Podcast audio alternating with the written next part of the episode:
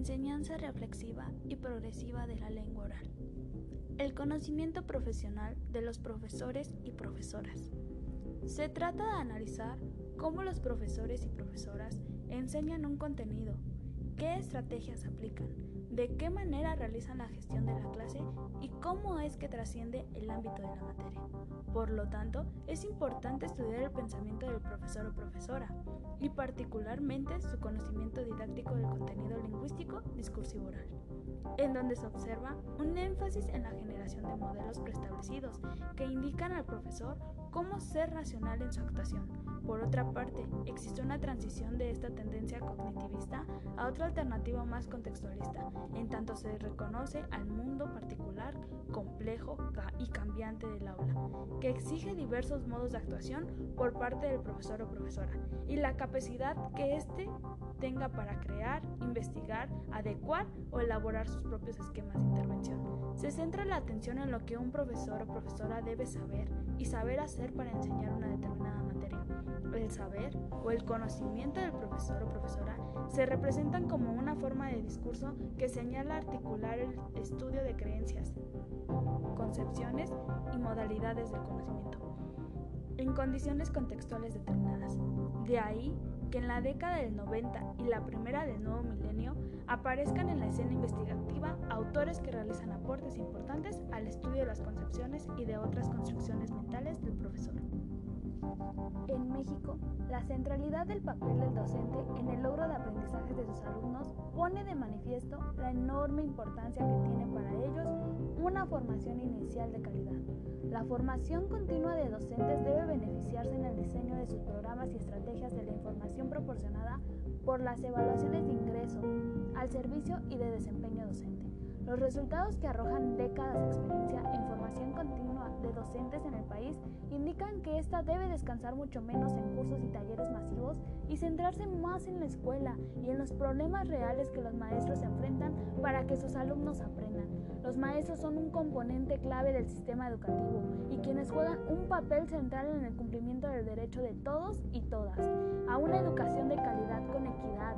Merecen tener acceso a procesos de formación inicial y continua de una altísima calidad, así como formar parte de una profesión que no solo les permite una carrera satisfactoria y un nivel de vida digno, sino que reconozca adecuadamente su esfuerzo y desempeño. El país requiere de políticas públicas que aseguren la formación de maestros profesionales comprometidos, satisfechos y reconocidos por su desempeño.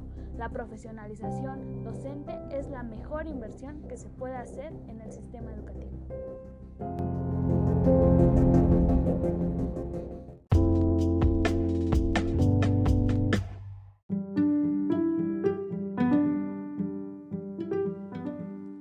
Concepciones como sistema de ideas en la línea del conocimiento profesional del profesor. Son un conjunto de ideas y formas de actuar que tienen los profesores y profesoras, que guardan relación directa con el conocimiento escolar y con sus procesos de construcción y facilitación. Sean estas ideas de un nivel más epistemológico, según Portland, existen tres niveles. El nivel inicial, en el que predominan concepciones propias de una enseñanza y aprendizaje, que dan cuenta de un modelo didáctico tradicional. En el nivel intermedio, correspondiente a planteamientos alternativas de innovación que intentan superar el modelo tradicional de la enseñanza y aprendizaje. Este propone planteamientos diferentes para superar la tendencia mayoritaria.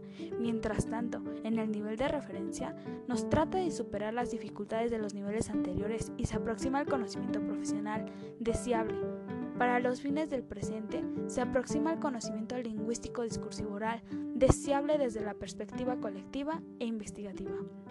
Trata de una posibilidad cambiante representada en hipótesis de progresión o de referencia en cada nivel que sustentan la perspectiva de actualizar las concepciones disciplinares y didácticas de los profesores.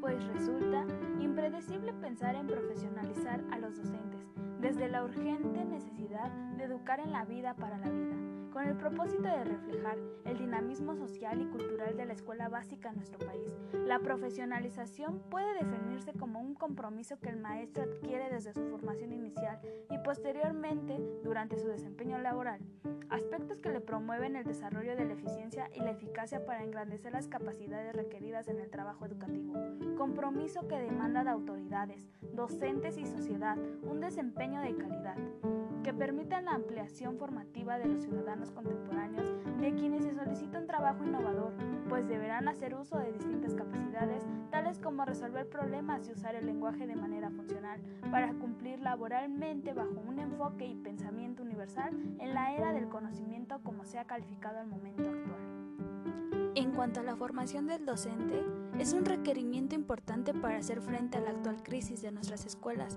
y de la sociedad.